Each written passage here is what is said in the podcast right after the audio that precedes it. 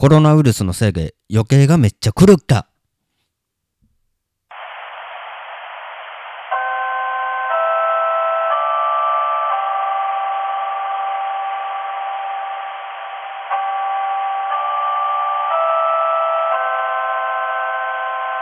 気まぐれしゃべり部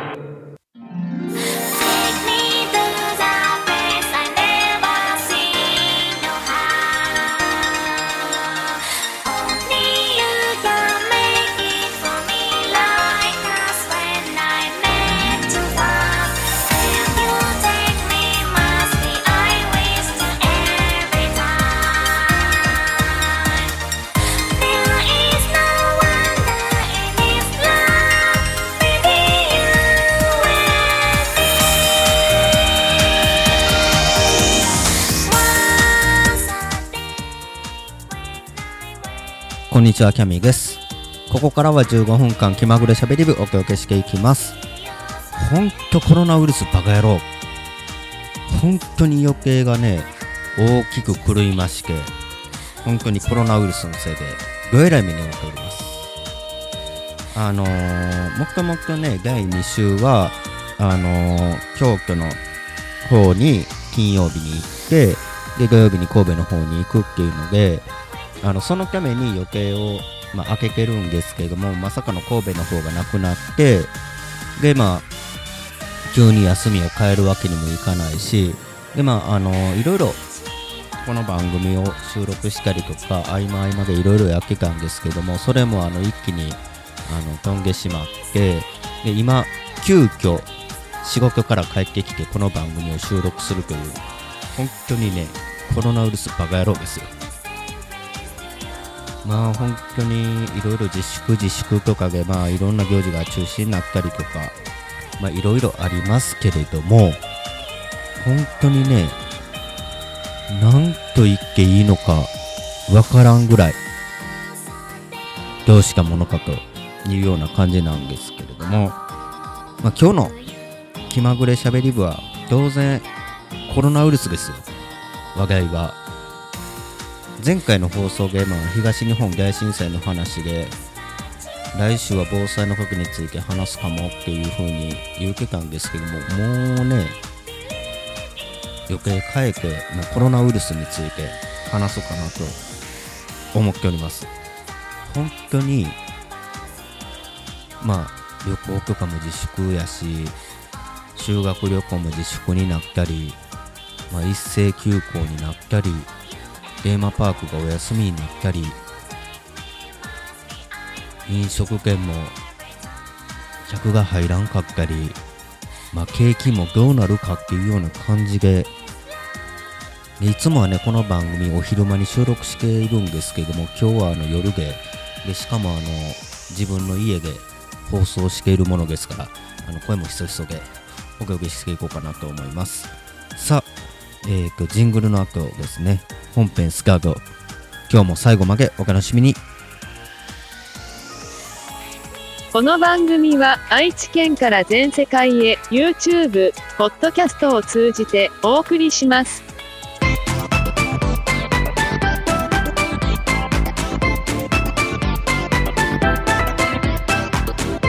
気まぐれしゃべり部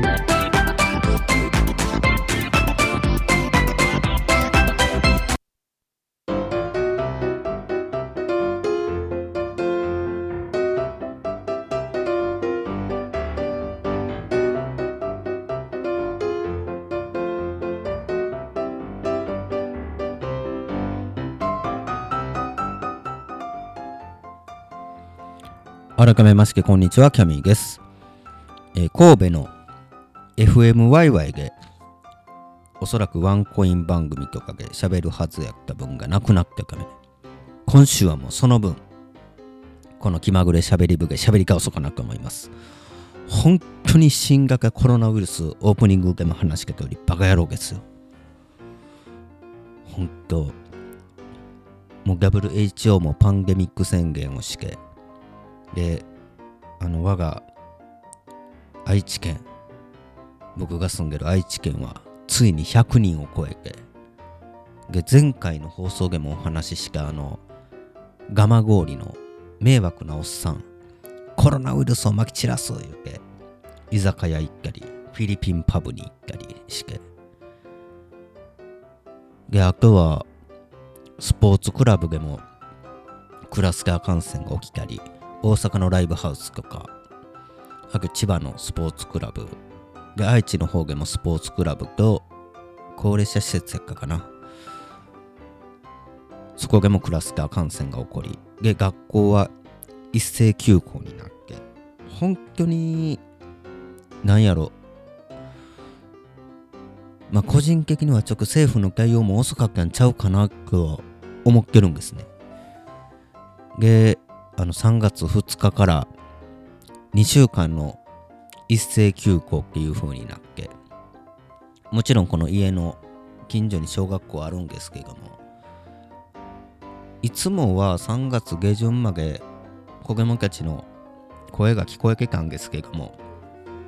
急にぱったりと声も聞こえなくなり遊んでる声もまあ本当に少なくなったりっていうような感じで本当にねすごい寂しいような感じなんですよね。であとは選抜高校野球中止。あれもほんまにかわいそうやなって思う。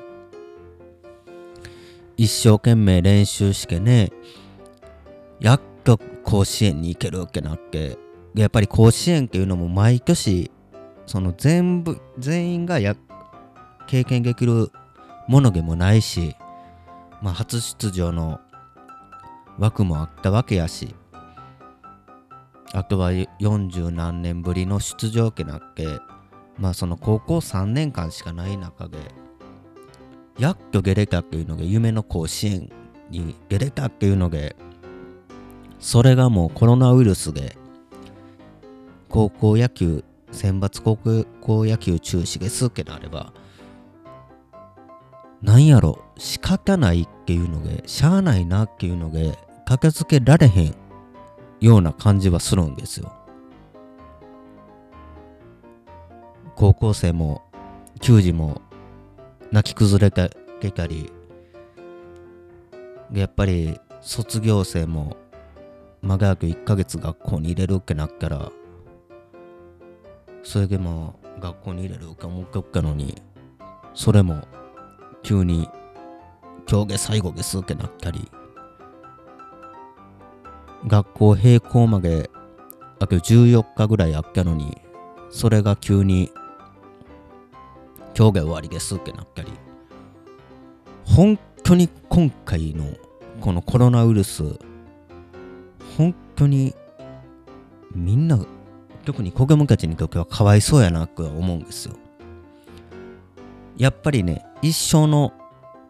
卒業式とか一生の思い出やし何件やろ本当にまあ東日本大震災の時も卒業式なくなったりとかはしたんですけどもあのコロナウイルスが収束して、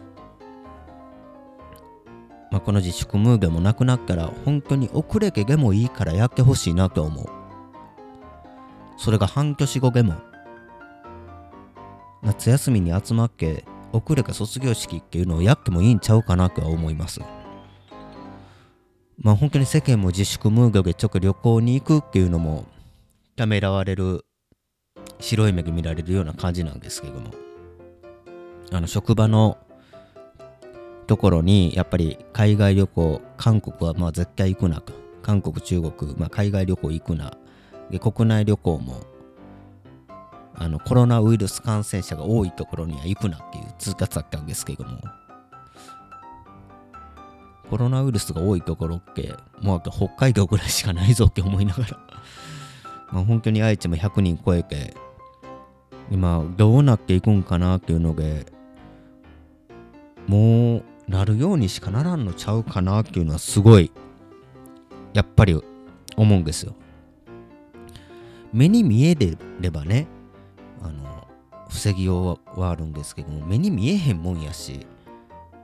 それこそインフルエンザのワクチン打っとくもインフルエンザにかかるもんやし。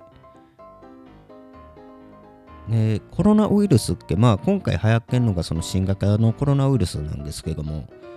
従来の風邪の菌その風邪になる15%がコロナウイルスが原因原因もあるわけやし。本当に風邪ちょっと被害風邪ちゃうかなとも個人的には思うんですけれども。まあ本当になかなかねこの自粛自粛っていうのでいつになったらねこの自粛ムードっていうのがなくなるのかなっていうのはすごい思いますね。逆はやっぱり経済。もう不景気に日経とかの株価も一気に落ちてきてるわけやしまたそれこそリーマンショック級のあの不景気が起こるっていうのも言われてたりもするしまあ本当にコロナショックとかそういうのはやっぱり避けてほしいなとは思いますね。まあ、このままい一気例えば不景気になってしまうかければそれこそあの、まあ、コロナウイルスじゃなくなったけど次の問題っていうのも出てくると思うし本当に早く事態が収束すればなと思います。さあそろそろエンディングなんで、えーここで締めたいなと思います。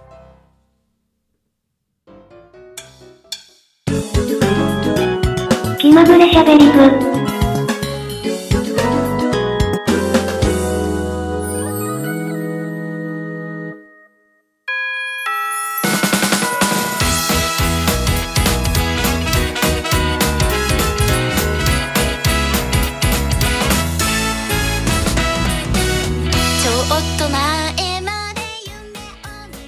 もう今日だけ BGM エンディング変えさせて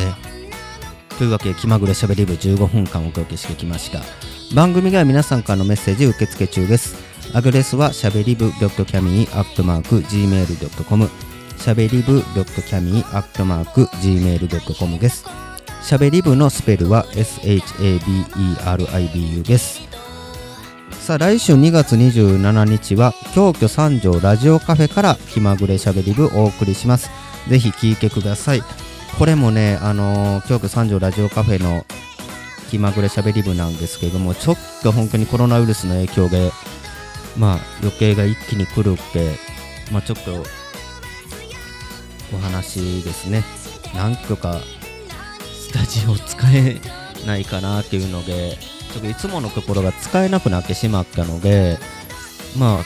京都の方にすいません。ちょっとお借りすることできますか？ってまあ相談させていただいて京都で収録する流れになりました。なので次回の放送は京都からお送りします。初めて京都で放送してんのに京都からお送りしてないっていうので。もう本当にねどうなるのかなっていうので早くコロナウイルス収束してほしいな。そしてねみんな元気な子供たちの声とかもねあのまた4月になったらあの家の近所から聞こえてくるかな。4月になっても休校とかやったらちょっと辛いもんね。まあそんな感じでお届けしてきました。さあ気まぐれしゃべり部なんで、えー気まぐれに番組配信していきます。なんでこのラジオがええなって思ったらグッドボタンそしてチャンネル登録していただけるとめっちゃ嬉しいです。来週は、えー2月27日、えー24時から京都三条気ま、えー京都三条ラジオカフェから気まぐれしゃべり部をお送りします。なんか BGM 変わったらすごいカミカミになってしまった。まあそんな感じでお届けしてまいりました、えーまた来週お会いしましょう。ここまでのお相手はキャミーゲシカ。バイバイ。この番組は愛知県から全世界へ YouTube、ポッドキャストを通じてお送りしました。